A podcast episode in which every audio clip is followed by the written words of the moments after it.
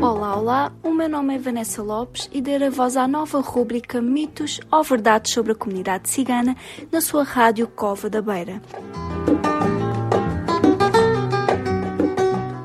Projeto Par e Passo é promovido pela Beira Serra no âmbito do FAP, Fundo de Apoio à Estratégia Nacional para a Integração das Comunidades Ciganas e apoiado pelo Alto Comissariado para as Migrações.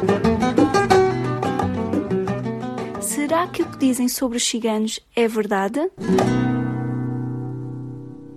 Olá, olá, o meu nome é Vanessa Lopes, sejam bem-vindos a mais uma rúbrica de mitos ou verdades sobre a comunidade cigana.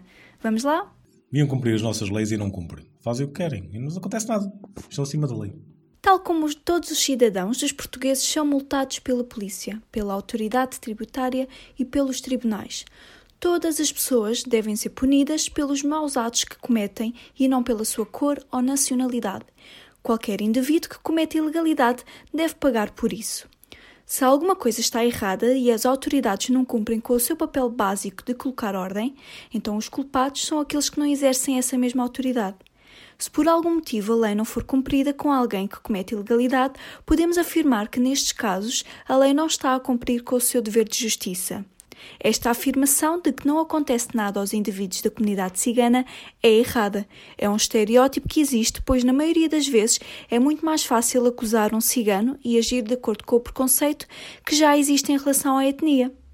Até ao próximo programa.